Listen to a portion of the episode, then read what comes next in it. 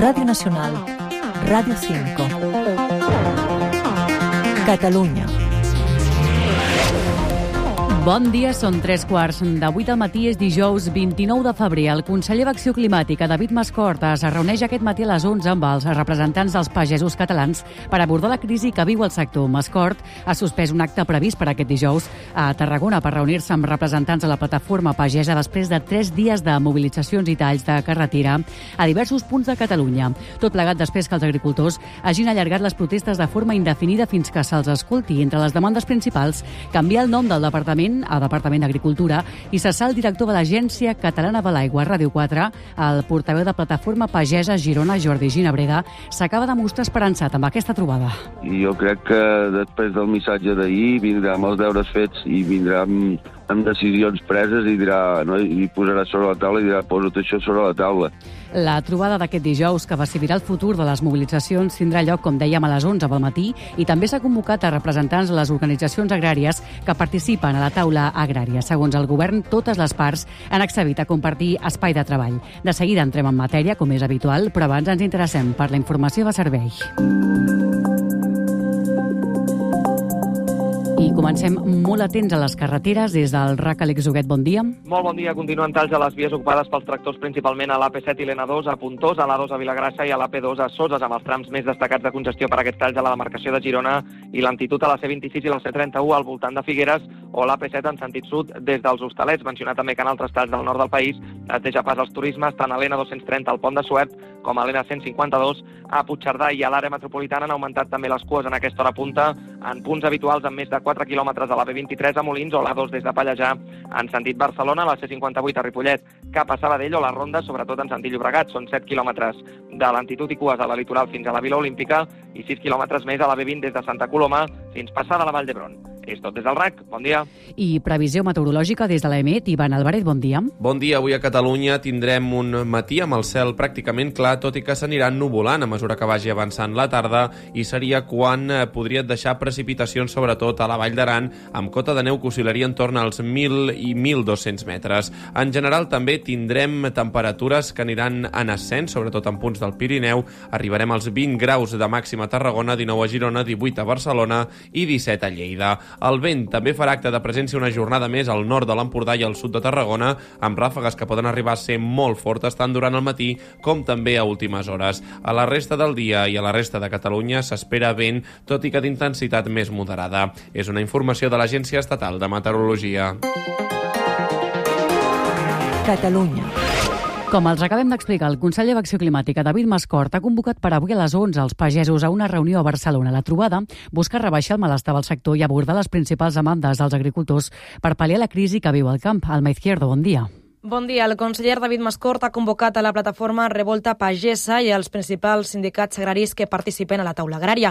Una trobada en què haurà de consensuar les noves peticions plantejades, entre elles canviar el nom de la conselleria a Departament d'Agricultura, cessar el director de l'Agència Catalana de l'Aigua i assolir acords de govern immediats per reconduir la situació crítica del sector primari. A Radio 4, el portaveu de Revolta Pagesa Girona, Jordi Ginebreda, ha assegurat que les protestes protestes s'allargaran fins que no s'acceptin les seves condicions. Que compleixin els compromisos i que accepti les peticions i que puguem desmuntar el campament i anar cap a casa, que tenim molta feina. La trobada arriba després que el dimarts el conseller no assistís a la reunió a la que estava convocat amb el sector a Manresa, una absència que va despertar el malestar dels pagesos catalans. Gràcies, Alma. Doncs a aquesta hora encara hi ha una quinzena de talls vigents a les carreteres, segons informa el Servei Català de Trànsit. A Girona es mantenen les concentracions a Puntós, que tallen la P7 de Borrassà a Vilademuls, i el Nacional 2 de Bàscara a Vilamalla. A Lleida també continuen els talls.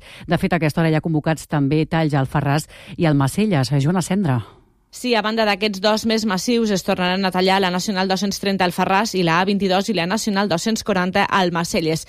A Soses i a Tàrrega, al llarg del matí s'espera que s'hi incorporin més tractors i que es vagin fent relleus. En total s'hi mantenen encara uns 300 tractors a la demarcació de Ponent i els agricultors avisen que s'hi quedaran fins que faci falta i vegin concretades les seues reivindicacions. També adverteixen que estan disposats a endurir la protesta si les negociacions no avancen. Ramon Ibáñez, portaveu de Revolta Pagesa.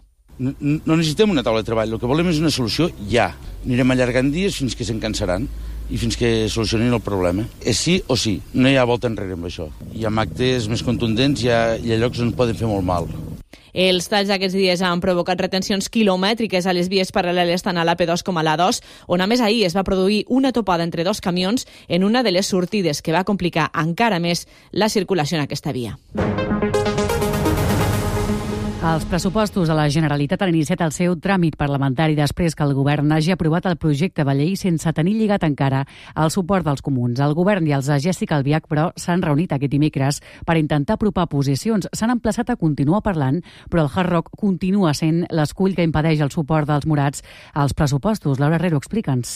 Sense sorpresa, el primer contacte entre comuns i govern després del pacte amb el PSC acaba sense acord, però hi haurà més. La formació dels morats demanen que s'aturi l'aprovació del pla director urbanístic del Hard Rock mentre duri la sequera, tal i com es va votar al Parlament amb els vots a favor d'Esquerra la setmana passada. El govern sempre reconeix que no li fa gràcia aquest macrocasino, però assegura que no depèn només d'ell, sinó que les empreses implicades privades en el projecte s'han de posar d'acord i també hi tenen veu. El president de la Generalitat, Pere Aragonès, insisteix, però, que els pressupostos del 2024 no contemplen cap partida pel Hard Rock. El pressupost de 2024 no posa ni un euro, ni una mesura, ni incorpora cap acord relatiu al projecte de Hard Rock. El que sí que incorpora, el que sí que incorpora acords, mesures i recursos és per la sanitat pública del país. Mentre intenten desencallar l'entesa, els comuns també posen sobre la taula altres condicions. 1.000 milions d'euros per habitatge, recuperar la sisena hora, universalitzar el menjador escolar o la pujada de la taxa turística als creueristes. Aquesta és la fotografia política de suports. Pel que fa concretament a les xifres, el pes de la despesa social dels comptes se situa en el 72,6% i baixa sis dècimes respecte al 2023. La consellera d'Economia i Hisenda, Natàlia Masguix, defensa la recuperació del pols inversor en uns pressupostos expansius, però responsables. Helena Garcia, bon dia. Aragonès dispara la inversió bon dia fins als 3.000 milions d'euros a nivells del 2011. El sector públic supera els 48.000 milions, amb 300.000 treballadors, sense els fons europeus, quan amb la condonació del deute del FLA, el de la Generalitat preveu passarà del 31,1% al 23,6. Oxigen amb el que Aragonès injecta any electoral i economia pressiona els comuns davant regles fiscals el 2025 més estrictes la consellera Mas. El que crec que no és legítim, honestament, és bloquejar una arribada de recursos per voluntats polítiques. Tot i l'augment en salut i educació supera els 1.200 milions d'euros, la despesa social cau sis dècimes per l'augment dels interessos del deute, prop de 1.400 milions, i les inversions antisequera, més de 1.000 milions d'euros. Els comptes d'Esquerra i PSC preveuen l'augment del cànon de l'aigua un 30% al 2025, d'un a 4 euros més en quota fixa per tram i que govern i socialistes defensen molt raonable amb el cànon congelat des del 2017. Doncs la tramitació dels pressupostos de la Generalitat comença caminant en paral·lel a les negociacions per la llei d'amnistia al Congrés dels Diputats. L'expresident de la Generalitat i eurodiputat de Junts, Carles Puigdemont, ens ha preguntat aquest dimecres sobre les negociacions als passadissos del Parlament Europeu a Estrasburg. Ha dit a Junts que ha dit que Junts estan concentrats en l'aprovació d'aquesta llei apel·lant a la discreció. Estem ara en un moment eh, important de la legislatura, que és eh, la llei d'amnistia. Ens concentrem en això i, esperem que al final hi hagi un acord, però no puc dir res més. Una seixantena de veïns del carrer Pirineu de Santa Coloma de Gramenet passa la segona nit fora de casa després d'haver estat desallotjats pel risc d'esfrontament de dos edificis. Els arquitectes municipals van constatar l'aparició d'esquerdes en l'estructura interna i la necessitat d'evacuació dels immobles. Núria Alcalà, bon dia. Bon dia. 51 veïns sense alternativa residencial, entre ells 13 menors, han passat la seva segona nit al Centre d'Urgències i Emergències Socials de Barcelona i de moment sense data de retorn. L'alcaldessa de Santa Coloma, Núria Parlon, ha detallat que la Conselleria de Territori i l'àrea metropolitana de Barcelona han ofert la seva assistència en cas que sigui necessària. Doncs el que he pogut és parlar ja amb el vicepresident executiu de l'àrea metropolitana, el senyor Antonio Balmón, i també amb la consellera de Territori i Habitatge, l'Ester Capella, que també activaran recursos, si és necessari, d'acord a la situació de cadascuna de les famílies. Els treballs iniciats aquest dimecres hauran d'assegurar els 19 pisos dels 30 afectats, una afectació que no es descarta que s'estengui a l'immoble colindant, el número 11, pendent d'inspeccionar aquest dijous. Els veïns de l'11 eh, avui dormiran a casa seva i a partir de demà hem de veure realment quina és la solució que hem de portar a la situació del, de l'escala 11. Després de la detecció d'esquerdes internes per part dels veïns, l'anàlisi dels arquitectes de l'Ajuntament de Santa Coloma va constatar el risc de col·lapse. A l'espera de determinar-ne les causes, fons municipals apuntarien a una falta de conservació i manteniment de les finques construïdes als anys 60. Més qüestions. En el context de forta sequera que viu Catalunya, l'àrea metropolitana de Barcelona començarà a reduir la pressió de l'aigua el dilluns 11 de març, començant per aquells municipis amb un consum elevat d'aigua. Són Vega, Cervelló, Corbera, Vallobregat, La Palma de Cervelló, Sant Just d'Esvern, Sant Vicent dels Horts i Tiana. Per això l'AMB enviarà cartes de notificació a 24.000 persones que fan un consum excessiu d'aigua i a 250 grans consumidors com indústries o grans superfícies, els quals superen els 20.000 metres cúbics l'any per demanar-los un consum responsable. Coincidint Coincidint amb l'actual context de sequera, el Mobile World Congress, que viu avui la darrera jornada de la seva 18a edició, s'han presentat diverses novetats en aquest àmbit i del canvi climàtic que permeten millorar la gestió d'un recurs tan preuat i limitat com l'aigua. Andreu Santos. Sí, durant els dies del Mobile han estat diverses les empreses i institucions que han presentat projectes dedicats a la sostenibilitat i concretament a l'estalvi d'aigua. És el cas de millores en plantes de tractament d'aigua, optimització dels cultius vitivinícoles o la reducció d'aigua de rec. Permet a una planta de reciclatge d'aigües residuals millorar l'optimització del procés i la reduir les emissions de gasos hivernables en més d'un 50%. Aquesta plataforma inclou diferents eines digitals per primera vegada en, una sola, en un sol espai, en una sola plataforma, entre les quals es troben prediccions climàtiques avançades de fins a 3 mesos d'antelació. Va ahora el agua, un 12 a 20% vamos a decir en tiempo de invierno, en ahorro de agua. Tot plegat en un context de greu sequera que afecta un 92% de la població de Catalunya que està en situació d'emergència. Arrenca l'Audiència de Barcelona el judici a l'exentrenador i exprofessor de primària del Col·legi La Salle Bonanova acusat d'agressió sexual continuada a un menor de 12 anys entre el 2010 i el 2012. Segons la Fiscalia, l'acusat es va anar guanyant la seva confiança i el seu vincle emocional a través del futbol. Un cop l'acusat va començar a treballar com a professor del Col·legi La Salle, les agressions es van anar prolongant. A això es van sumar les agressions físiques, l'aïllament del seu entorn i el control, generant un entorn de dependència i intimidació. Una situació que es va allargar fins que la víctima va complir 14 anys i gràcies, segons remarca la Fiscalia, a la seva mm, determinació.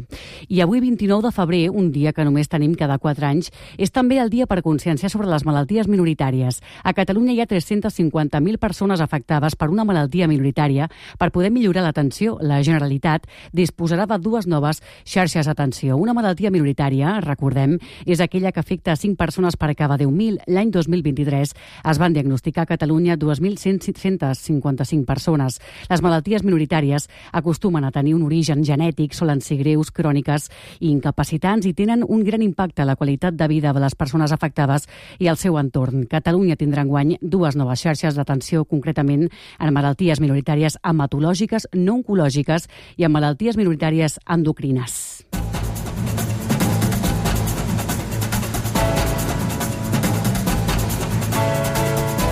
I en esports, la selecció femenina de futbol és la campiona de la Nations League de futbol. Les jugadores es van imposar 2 a 0 a França amb gols a les blaugrana Aitana Bonmatí i Mariona Caldente i Sara Gutiérrez. Bon dia. Bon dia. Una final que més es va guanyar amb dos gols blaugranes perquè van marcar tant Aitana Bonmatí com Mariona Caldente i que més va ser un partit per part d'Espanya on van dominar des del primer minut fins al darrer. Uh, França no va tenir pràcticament ocasions per generar perill i, com dic, doncs Espanya es va fer no només amb el títol, sinó també amb la primera victòria a la seva història contra França. Mai abans ho havia aconseguit la selecció absoluta i, per tant, doble premi al que es va aconseguir ahir a la Cartuja. Més de 32.657 persones allà presents. Això vol dir un nou rècord d'assistència i, evidentment, davant del públic de Sevilla, la selecció va poder celebrar i sumar un triomf més al seu palmarès. Gràcies a Sara i Barça i Espanyol de la seva banda continuen amb els entrenaments per a preparar els seus compromisos de Lliga. Els Laurana contra l'Atlètic Club i l'Espanyol contra l'Osca. Doncs amb la informació esportiva ens acomiadem i ens apropem al punt de les 8. Els deixem ara amb les manyanes de Ràdio Nacional. Que tinguin un bon dia.